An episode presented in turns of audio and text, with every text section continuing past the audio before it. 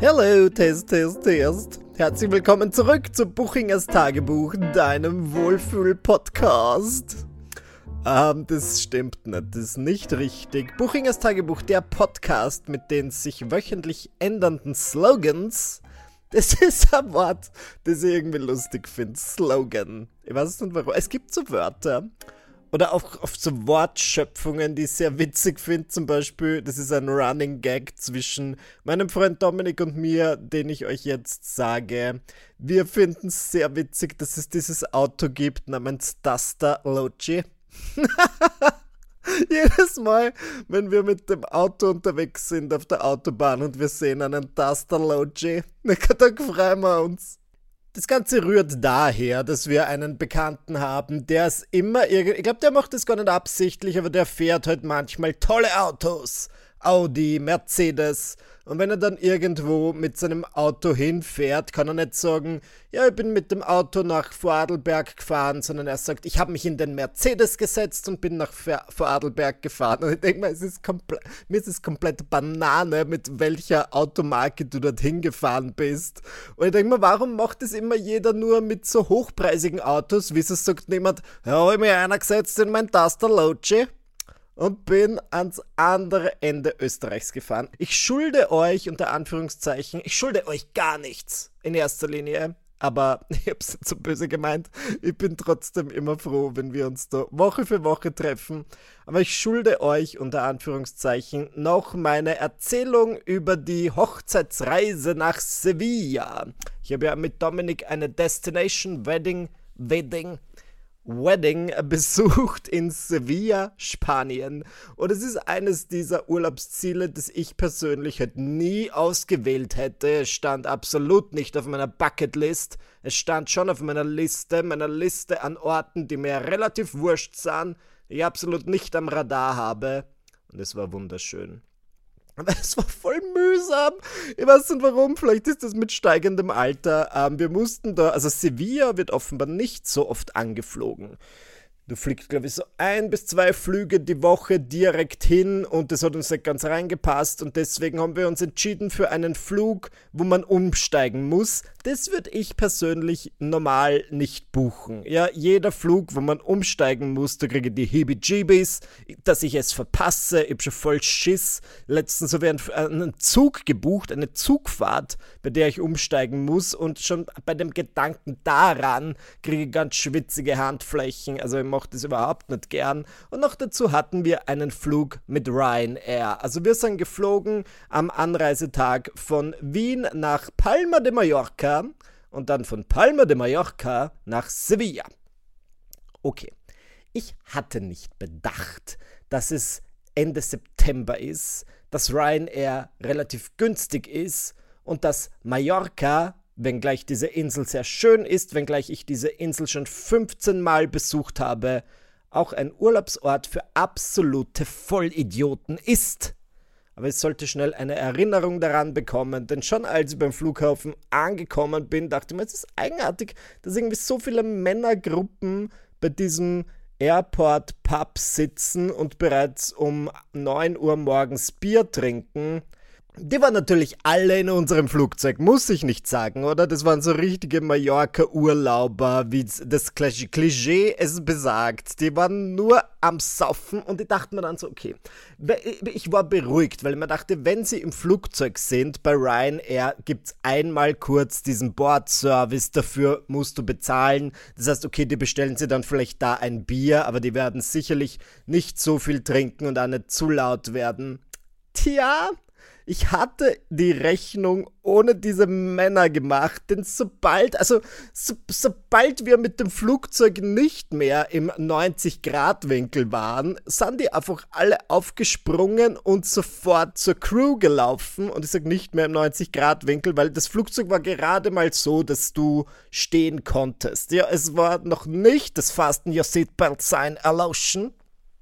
Und die sind schon dort gestanden, an der Pudel, wie ich das nenne und habe mir eben was zu trinken verlangt. Und das ist ja sauteuer im Flugzeug. Ich möchte jetzt nicht sagen, dass das ein schlechtes Investment ist oder dass sie das nicht hätten machen sollen. Können ja mit ihrem hart erhurten Geld machen, was sie wollen.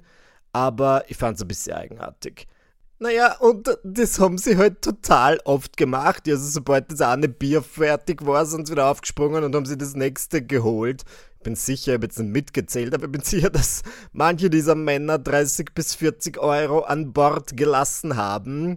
Und ich bin ja voll der Regelnerd. Ja, wenn es irgendwelche Regeln gibt, dann halte ich mich gerne daran. Und ich hatte einen Salat dabei. Ja, ich habe am Flughafen einen Salat gekauft und ich habe schon so richtig Lust drauf gehabt. Und ich dachte mir, ich möchte gern diesen Salat essen. Aber um den Salat zu essen, müsste ich mein kleines Tischchen runtergeben. Das ist verboten, solange das Fasten Your Seatbelt Sign noch an ist. Und ich habe dann wirklich und dann haben wir diese Männer gesehen, die die ganze Zeit schon aufspringen und sich schon die zweite, dritte Runde Bier holen. Und dann dachte ich mir, was, was, fuck it. Eine kleine Rebellion. Ich habe meinen Salat gegessen.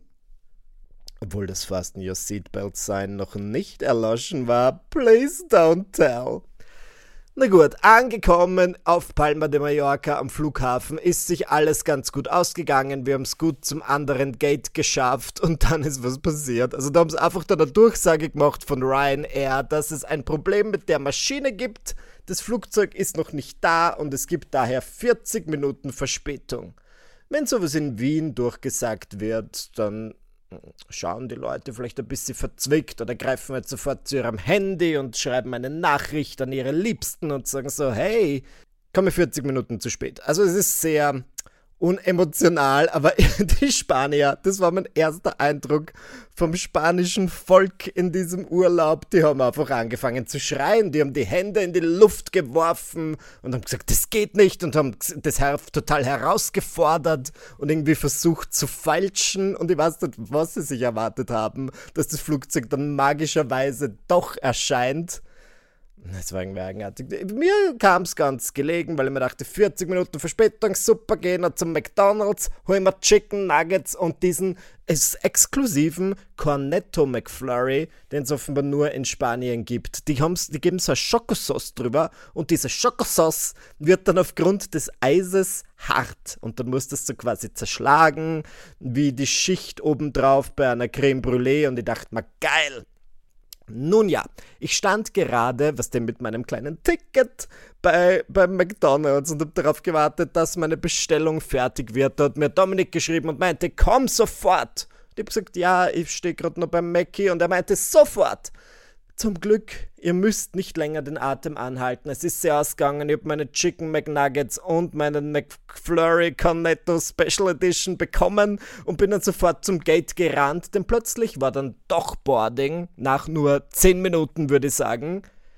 Und das hat mir was so wütend gemacht, denn wir sind dann gebordet, wir durften in diesen Finger, wie man das offenbar offiziell nennt, ich nenne das immer so Tunnel, also dieses, dieser Steg zum Flugzeug, und da sind wir in diesem Steg, weil wir nicht ins Flugzeug einsteigen durften, 40 Minuten gestanden. Na, ich war brennhaß. Wütend, ja, aber nicht so wütend wie die Spanier. Ja, wenn ich sage, ich bin wütend, dann bedeutet das, dass ich vielleicht einmal kurz gesagt habe, oh, na geh. Und das war's dann schon wieder mit meiner Wut. Okay, dann waren wir irgendwann im Flugzeug und dann sind wir also noch im Flugzeug sicher eine halbe Stunde gesessen und dann haben sie tatsächlich durchgesagt, der Pilot ist noch nicht da.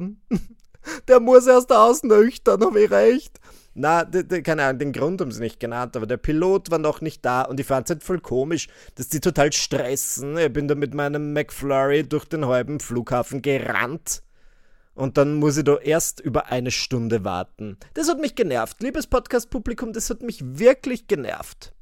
In Sevilla angekommen gab es dann plötzlich, wahrscheinlich nicht plötzlich, sondern eh schon länger, nur wir haben es halt nicht gewusst, einen Taxistreik. Was mal bedeutet, weil ich dachte, nach diesem anstrengenden Reisetag, wo wirklich vieles mir auf die Nerven gegangen ist, gönne mir einfach ein Taxi, koste es, was es wolle. Ich fahre nicht immer mit dem Taxi beim Flughafen. Es ist oft zu teuer, finde ich. Es ist nicht notwendig, wenn es eine gute Busverbindung gibt. Aber da habe ich mich schon wirklich auf mein Taxi gefreut. Ich dachte, wir setzen mich jetzt einfach ins Taxi. Ich fahre zu unserer Unterkunft. Alles andere ist mir wurscht. Nein, es gab einen Taxistreik. Versteht es mir nicht falsch, Streiks sind wahrscheinlich total wichtig. Ähm, es ist dann oft nur. Es ist mir oft ungelegen, okay? Das möchte ich damit sagen. Ähm, dann haben wir versucht, ein Uber zu rufen, aber das ist nicht gegangen, weil das dann natürlich aufgrund des Taxistreiks voll die große Uber-Nachfrage war. Im Laufe des Urlaubs bin ich schon irgendwann Uber gefahren und da war es relativ heiß drinnen und ich habe lieb gefragt, ob ich das Fenster öffnen darf und der Uber-Fahrer meinte, nein. Ich habe gefragt, warum und er meinte, Taxifahrer werfen Eier auf Uber-Fahrer. was, ein, was dir einen ungefähren Einblick auf die momentane Situation in Spanien oder Sevilla geben sollte. Immer Taxi, Uber, das ist ja genereller Konflikt. Auf der ganzen Welt wahrscheinlich oder halt überall, wo es Taxis und Ubers gibt. Aber ähm, ja, dass da dann zu Eiern gegriffen wird, hätte ich mir auch nicht gedacht. Dann sind wir mit dem Bus gefahren, auch nicht schlimm. Am nächsten Tag war bereits die Hochzeit. Die Hochzeit war insofern geil, da es eine quasi verschobene Hochzeit war. Also das Paar hat schon vor zwei Jahren standesamtlich geheiratet und das war jetzt quasi die offizielle Party. Und es gab so eine kurze Zeremonie, wo sie sich halt die Ehegelübde vorgelesen haben. Und ich fand das gerade richtig, weil das war dann schon ein leicht rührender Teil, aber es war nicht dieses übertriebene auf die Tränendrüse drücken, alles dauert total lang, wie das von klassischen Hochzeiten kennen Szene und du hast halt da gemerkt, okay, das ist ein Paar, das quasi eigentlich eh schon seit zwei Jahren verheiratet ist. Das heißt, die waren schon total eingespielt und es hatte jetzt nicht so dieses, oh, das ist der wichtigste Tag in unserem Leben. Also ich fand das wirklich gut, dass das dann eher ungezwungen und leger war und ich muss sagen, so zu heiraten könnte ich mir ebenfalls vorstellen. Wo ich nicht so auf den Geschmack gekommen bin, ist spanisches Essen. Versteht's mir nicht falsch. Spanisches Essen grundsätzlich super. Tapas, Croquetas, dieser dick aufgeschnittene iberische Schinken, total geil. Ich finde allerdings, es gibt so Länder, und Spanien ist definitiv eines davon, die haben wenig andere Küchen. Und wenn du dann jetzt so ein paar Tage dort bist, Dominik hat am dritten Tag zu mir gesagt, ich möchte nichts Spanisches mehr essen. Und du hast dann aber wenig Alternativen. Ich kenne das aus meinen Kroatien-Urlauben. Wenn du da nicht in irgendeiner riesigen Stadt bist, dann kann, hast du keine anderen Optionen, also du kochst selbst, dass du halt jeden Tag irgendwie gegrillten Fisch mit Mangold und Kartoffeln isst. Und das hängt da halt irgendwann beim Hals raus. Und ich finde, wenn du so in Österreich unterwegs bist, du kriegst schon überall Italienisch. Ich habe das Gefühl, bei uns in Österreich ist jedes zweite Lokal ein Italiener oder Indisch oder Asiatisch und du hast wirklich viele verschiedene Cuisines, wie ich das nennen würde. Aber in Spanien oder zumindest in Sevilla ist es die ganze Zeit Tapas, Tapas, Tapas und bei aller Liebe zu Tapas, irgendwann reicht's. Ich wollte nicht mehr. Immer dort gibt's mal was anderes. Ich kann keine Croquetas mehr sägen. Es war wirklich diese Croquetas, ich weiß nicht, warum sie auf das so stolz sind, ist eh geil, aber es ist, was ist ein Croqueta? Eine frittierte Paste. Du nimmst quasi irgendwie Hähnchen oder Lamm oder was auch immer und pürierst es und machst jetzt einen Gatsch draus und dann formst du ein Bällchen und dann frittierst du das Bällchen. Grundsätzlich super, aber ich habe schon am dritten Tag das Gefühl gehabt, ich selbst bin eine einzige riesige Croqueta und rolle dort die Straßen Sevillas entlang. Es war dann irgendwann nimmer mehr so geil. Ich fand's ja voll schwierig. Das hat einen historischen Grund, habe ich mir sagen lassen, den ich jetzt wieder vergessen habe. Ich glaube, es hat irgendwas mit den Nazis zu tun. Wie alles. Warum es in Spanien so spät hell wird, weil ich bin ähm, so aufgewacht um, irgendwann bin ich um sieben aufgewacht und wollte joggen gehen. Keine Chance. Es war einfach stockdunkel und es wird dann so gegen 8, 8.15 Uhr hell. Ich finde das so eigenartig und ich muss sagen, dann wundert es mir ja nicht mehr, dass die Spanier so spät essen. Da habe ich überhaupt kein Problem gehabt, mich daran zu gewöhnen. Ich bin dann so um 21 Uhr, habe ich mir gedacht, du was, Early Dinner. Und bin in irgendein Lokal gegangen und habe was gegessen. Es hat schon voll gepasst, aber ich finde, das ist ja der andere Rhythmus dort drüben. Und jetzt die letzten Tage musste ich mir voll daran gewöhnen, wenn ich da zu meinen Freunden, Freundinnen sage, hey, treffen wir uns zum Abendessen, wie wär's um 21 Uhr? Haben alle irgendwie so gesagt, so, hm, bin ich schon längst im Bett, da habe ich schon Fußcreme auf meinen Füßen.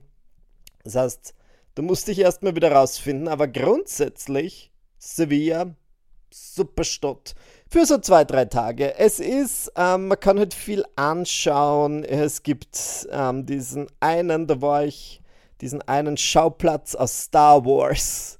Ich habe diesen Film, in dem das vorkommt, das ist so ein Palast, bestimmt gesehen. Ja, Dominik ist ein riesiger Star Wars-Fan und ich kenne mich nur so halb aus. Also ich weiß schon, wer der Hans Olo ist. Und ich kenne diesen Wookie, der Chickbacka. Der macht immer so. Aber den Rest, ich weiß es nicht. Und ich habe sicher diesen Film gesehen, wo eben dieser Palast vorkommt. Da geht es um irgendeine Hochzeitsreise, aber ich konnte mich nicht erinnern. Dort waren wir und dann gibt es irgendeinen anderen Park, wo Game of Thrones gedreht wurde und die Sevillaner, oder wie auch immer man die EinwohnerInnen von Sevilla nennt, sind irrsinnig stolz auf das. Überall, wo wir hingekommen sind und so irgendwie gefragt haben, was man machen kann, wo sind diese zwei Dinge genannt worden und die meinten so, oh, das kannst du dir den Schauplatz von Star Wars anschauen oder den Schauplatz von Game of Thrones. Und ich finde es immer witzig, wenn, also also in anderen Städten macht man ja auch nichts anderes, aber wenn irgendwie so die Top drei Sehenswürdigkeiten irgendwas anschauen ist, finde ich schon mal irgendwie eigenartig. Also du gehst einfach hin und dann schaust. Und dann schaust weiter, gell? Geil.